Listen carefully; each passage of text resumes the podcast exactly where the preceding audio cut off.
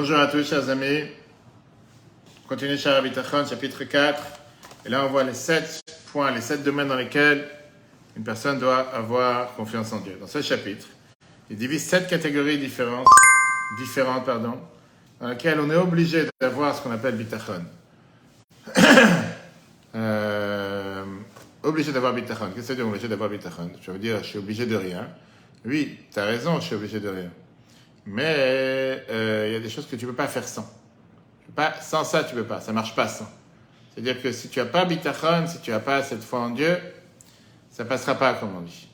Et c'est ça qu'on va voir. Quels sont ces sept domaines dans lesquels on te dit que tu dois avoir bitachon dans ce euh, quatrième chapitre? Il va expliquer comment tu dois avoir bitachon et ça dépend de, de chaque catégorie. En commençant par la première. C'est-à-dire les choses dans lesquelles quelqu'un doit avoir confiance en Dieu, euh, il y a en général deux aspects. Je crois qu'on avait vu ça. Il y a l'aspect matériel, le monde d'en bas et le monde d'en haut. Et ce monde d'en bas est divisé en deux catégories.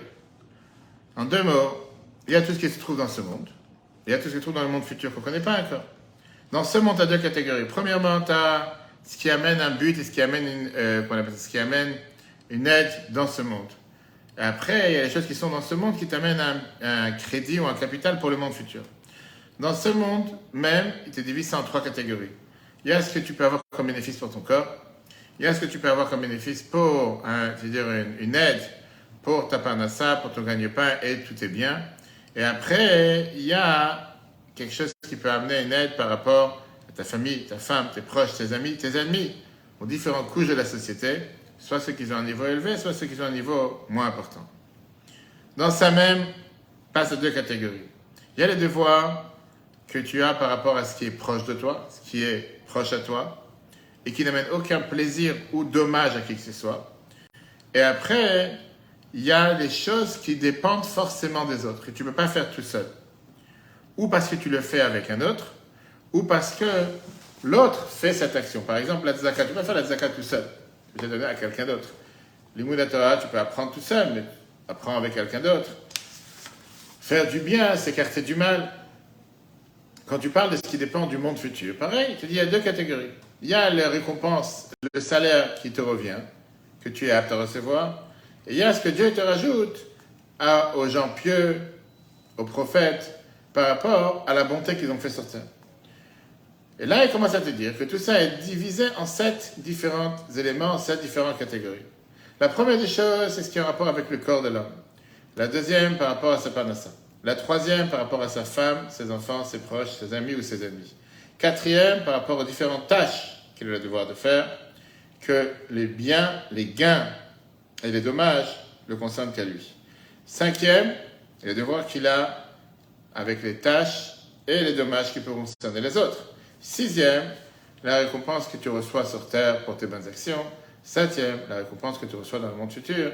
Comme c'est écrit dans Tehillim, chapitre 31, Marav tufra shatzafan talireacha, pa'alta lachasimba negab Elle va tout expliquer qu'est-ce que cela veut dire. Plus qu'on a vu dans les chapitres précédents qu'on peut revoir sur retora.fr, pourquoi on doit avoir cette confiance en Dieu? On avait expliqué comment utiliser la confiance dans ces sept différents éléments qu'on vient de mentionner et qu'en conséquence du bitachon que tu peux avoir, tu dois faire certaines actions pour pouvoir obtenir le bitachon dans ces sept éléments. Commençons avec le premier. Le premier, c'est tout ce qui dépend de la personne. La personne humaine, c'est ta vie, le décès d'une personne, nourriture, ses habits, sa maison, sa santé, maladie, ses traits de caractère. Quelle est la bonne attitude à prendre pour avoir bitachon en Dieu, confiance en Dieu dans ces éléments-là? C'est de savoir, d'avoir confiance en Dieu, de savoir que rien ne peut se passer sans la volonté de Dieu. Seulement ce que Dieu l'a planifié depuis le départ, dans ce monde, dans le monde futur. Même s'il y a certaines choses qui se passent que à tes yeux ne sont pas bonnes. Peut-être que plus tard, sans doute, ils deviendront bonnes. Sache que le comportement dans toutes ces choses-là de Dieu est égal, qui veut dire qu'il n'y a aucune créature sur terre qui peut changer ou conduire ces différents éléments sans l'apparition de Dieu. La même manière que ta vie, ou le contraire, maladie ou santé, n'est pas mis et dépend pas de la main de qui que ce soit, pareil, il faut que tu saches et tu sois rassuré que ton gagne-pain, ta nourriture, la manière comment tu t'habilles et les autres choses qui dépendent de ton corps ne dépendent pas de qui que ce soit, ça dépend de Dieu. Ah, alors même si quelqu'un il a cette émouna qui est totalement claire, Et si Dieu il a choisi quelque chose, c'est certainement la meilleure des choses pour toi et tu es convaincu de ça. Néanmoins, tu dois agir matériellement, comme si tu as la émouna et bitachon, que tu dis je ne fais plus rien. Agir pour pouvoir utiliser les moyens nécessaires pour pouvoir obtenir ce que tu dois obtenir. Choisir le meilleur des moyens qui à tes yeux sont les meilleurs et avoir confiance qu'à travers ces moyens, Dieu va faire ce qu'il a décidé pour toi. Mais ça ne te, ça te dédouane pas de faire ce que tu dois faire. On a vu ça dans le chapitre précédent. Tu te rappelles avec la parnassa, c'est pas parce que je vais faire ce que je dois faire pour la parnassa que j'ai pas confiance en Dieu. Mais ça, j'ai confiance en Dieu. Mais Dieu, il attend de moi d'agir, Dieu attend de moi de faire ce qu'il faut faire. Et grâce à ça, il va m'envoyer la bracha à travers ce que je fais. Si par exemple, prenons la vie. Même si la, limite d'âge, d'année que quelqu'un doit vivre sur Terre, c'est Dieu qui décide. Néanmoins, tu dois tout faire ce qui dépend de toi pour garder ta vie. Tu vas dire, plus que Dieu a décidé que je vive tant d'années, autant faire ce que n'importe quel métier. De toute façon, Dieu a décidé que je vive. Non. Parce que tu manges, tu bois, tu t'habilles, tu habites avec ce que tu as besoin. Ne laisse pas ça dans les mains de Dieu? Dis pas, si Dieu il a décidé depuis le départ que je vais vivre, alors il va me laisser en vie, même si je ne mange pas toute ma vie. Même si je ne vais pas me fatiguer à chercher une parnassa, même si je ne vais pas me fatiguer pour faire quoi que ce soit, Dieu va le faire à ma place. Pareil, tu n'as pas le droit de te mettre en danger en t'appuyant sur le bitachon. Je sautais du dixième étage, Dieu veut que je sois en vie parce que je dois être un bon juge de sa vie. Dieu il va me sauver. Si Dieu a décidé que je vivre, alors je resterai en vie même si je me mets en danger. Et donc, je vais pouvoir boire des choses qui sont mettre en danger ma vie, ou je vais mettre en danger, par exemple, me battre avec des lions, ou avec des autres animaux sauvages, si je n'ai pas le, devoir de le faire, ou je vais sauter dans le feu, ou sauter dans la mer, ou faire des choses dans lesquelles je me mets en danger. La Torah nous a déjà avertis, dans le Dvarim de Deutéronome chapitre 6.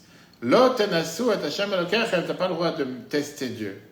Parce que tu as deux, deux possibilités quand tu te mets en danger qui peuvent se passer. Une, c'est que tu parles de ce monde. À ce moment-là, tu seras considéré le tueur de toi-même. C'est toi qui t'es mis en danger. Et tu seras puni pour ça. Comme si tu as tué quelqu'un d'autre. Ça sera. Euh, ça sera. Comment on appelle ça? Ça sera. Euh, ça, sera ta, culpabilité. Malgré que tu vas dire, oui, mais au final, c'est Dieu qui a fait que je suis parti de ce monde. Bien sûr, mais tu as le libre arbitre de ne pas, pas le faire non plus. Et Dieu, il a déjà averti, il nous a averti de ne pas tuer qui que ce soit.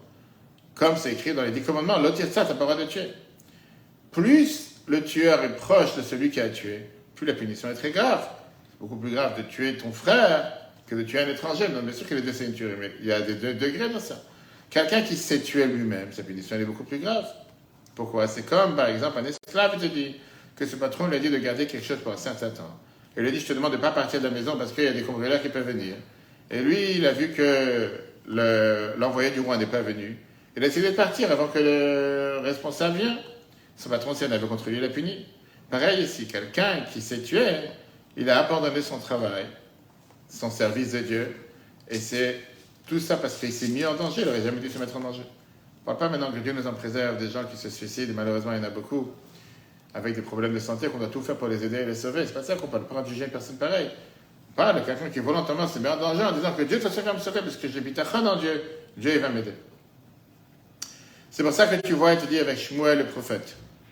Dieu, il a envoyé pour aller oindre le roi David. Il a dit, comment je peux aller alors que Shaoul, il va entendre, il va me tuer? Ça qu'il a réfléchi, ou qu'il a médité, ou qu'il a hésité, ce n'était pas un manque de confiance en Dieu, mais au contraire, la réponse que Dieu lui a donnée, on peut comprendre que c'était bien qu'il a fait attention. Parce que Dieu lui a clairement dit, prends un veau avec toi, tu diras que tu es venu faire un sacrifice pour Dieu, tu vas appeler Yishai pour participer au sacrifice, etc., etc. Si maintenant tu penses un instant que Shmuel, c'était un manque de bitachon de sa part, Dieu lui aurait dû lui dire, c'est moi qui tue, c'est moi qui fais vivre, quelque chose pareil, comme Dieu a répondu à Moshe, quand Moshe lui a dit, je, bégaye, je parle pas clair, comment tu veux que j'aille voir Pharaon Qu'est-ce que Dieu lui a répondu? Qui a donné une bouche à l'homme ou qui a fait que quelqu'un il bégaye ou il soit muet, qu'il soit intelligent ou aveugle? C'est moi Dieu. Non, si Shmuel, qui était un grand sadique, il n'a pas hésité et il s'est pas mis en danger, même en petit danger, malgré que s'il serait mis en danger, c'était sur la volonté de Dieu et la parole de Dieu. Néanmoins, il a su que même si Dieu me demande de faire quelque chose, c'est pas pour ça que je dois sauter dans l'eau. La plus forte raison que c'est quelque chose de ne pas faire quand quelqu'un d'autre le fait sans que Dieu te demande de le faire. Et donc, si c'est Dieu qui te dit traverse la mer rouge, je vais te sauver, c'est une chose. Quand Dieu t'a pas dit une chose pareille, il ne va pas te mettre en danger. Oui, il faut faire ce que Dieu te demande, réfléchir avec la tête avant de le faire. Deuxième possibilité qui peut se passer quand quelqu'un se met en danger, peut-être que Dieu va te sauver, Mais à cause de ça, tu vas perdre tous tes mérites. Comme les Chachabim nous ont dit dans la Gemara Shabbat, page 32, une personne n'a pas le droit de se mettre en danger et dire que Dieu va me faire un miracle, parce que peut-être qu'on ne lui fera pas de miracle, ou si on lui fait un miracle, on lui enlève tous ses mérites. On a vu ça il y a quelques semaines, avec Yaakov, que quand Yaakov a dû affronter ça, la fameuse phrase qu'il a dit dans Bereshit 32, verset 11, Katonti mikol J'ai été ici, j'ai été diminué avec tous les bontés que Dieu a fait envers moi, du fait que j'ai abusé, moi j'ai plus de crédit.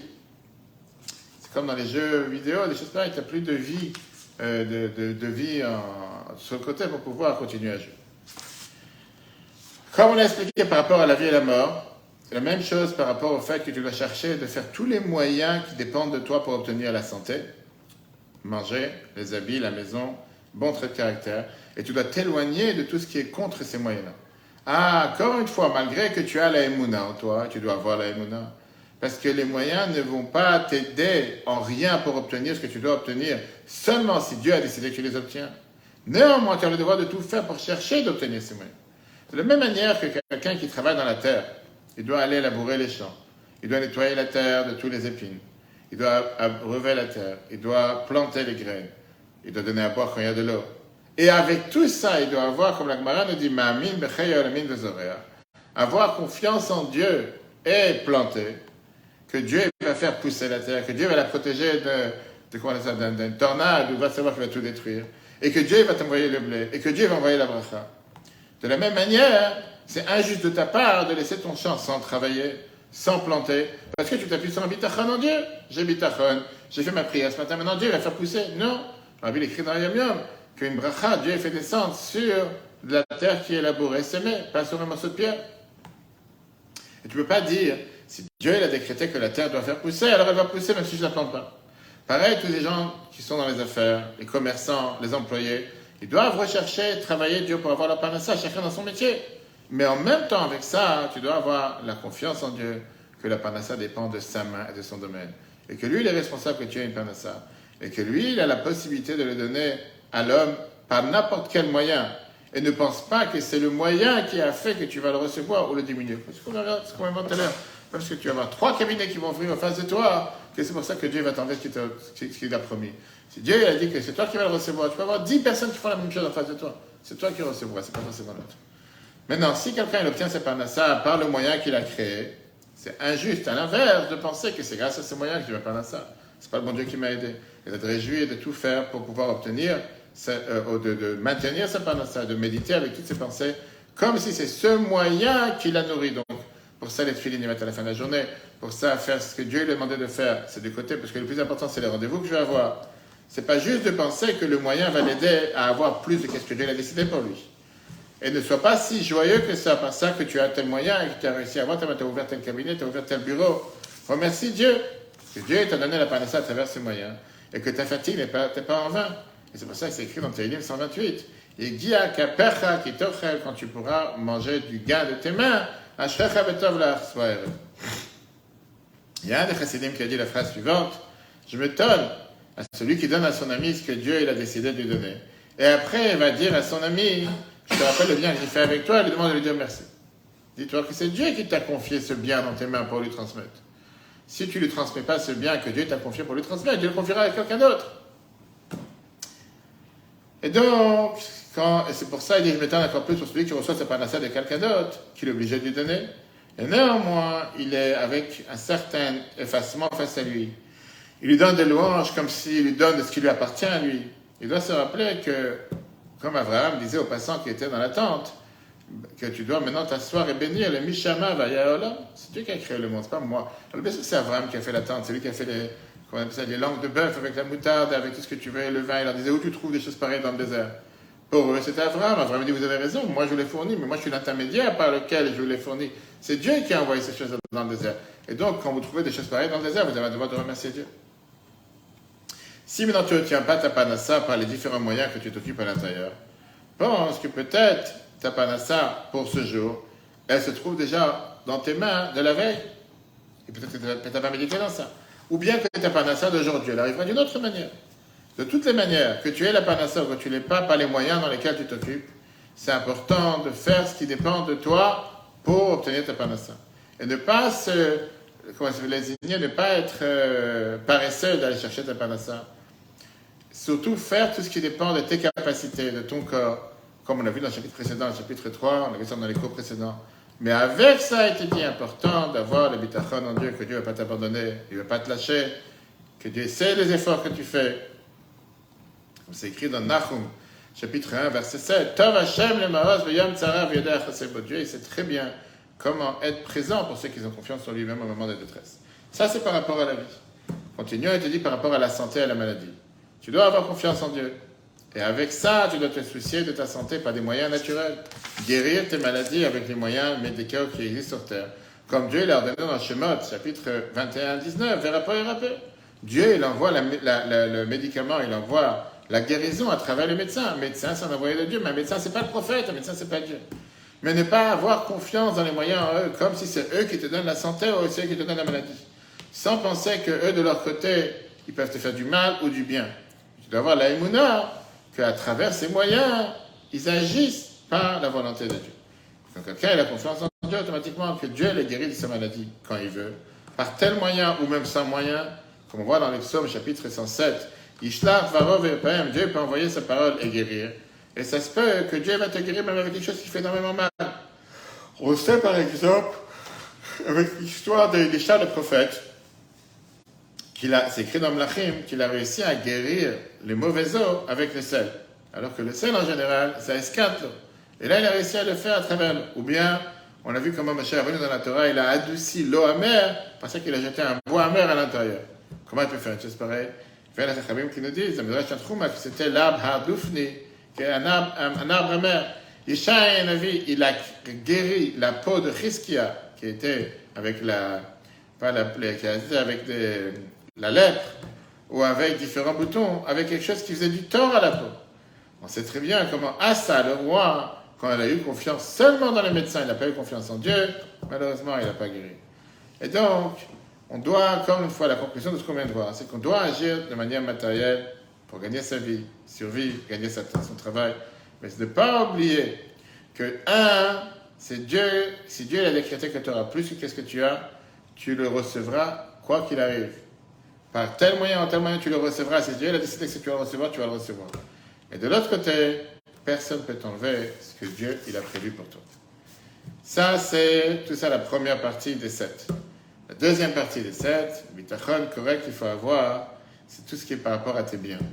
Comment se comporter dans tes affaires, dans le travail, quand tu voyages, employé, employeur, travailler pour le gouvernement, travailler pour un, euh, pour, pour, un bureau, pour une société, ou n'importe quel type de travail. Voyager, à l'époque, c'était à travers la mer ou à travers le désert. Il n'importe quelle chose que tu peux faire pour obtenir la richesse ou avoir tout ce que tu as besoin.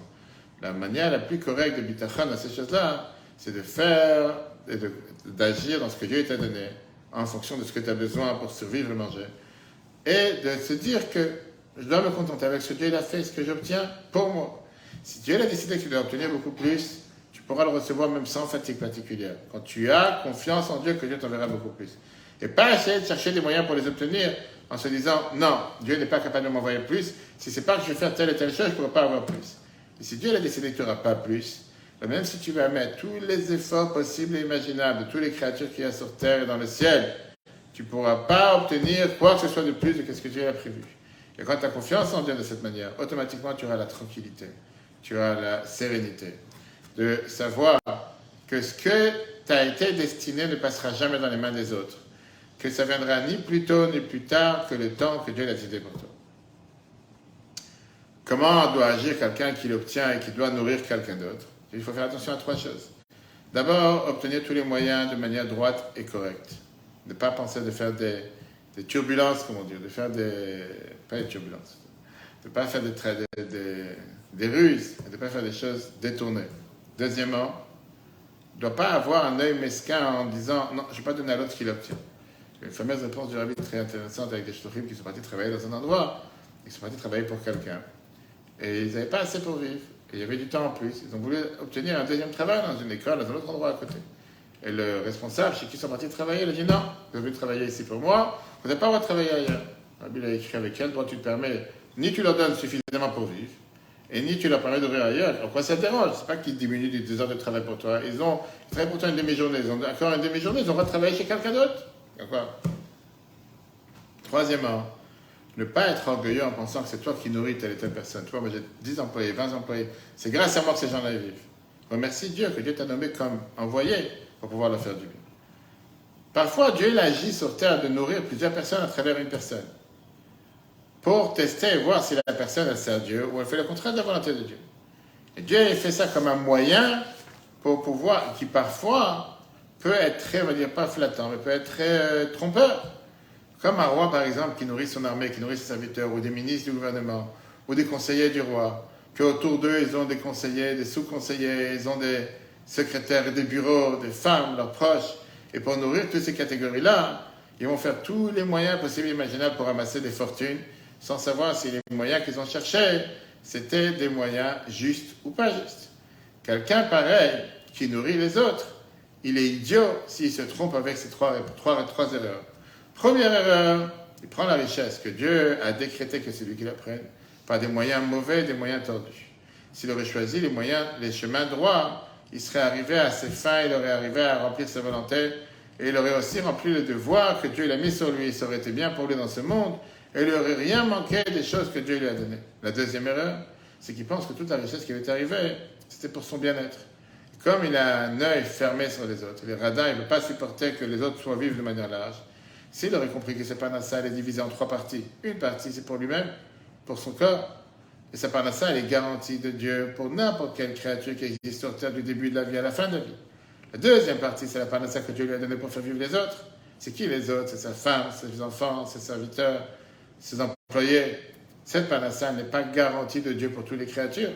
Dieu la donne à des gens particuliers quand il y a des raisons pour ça, qui sont dévoilées seulement à Dieu.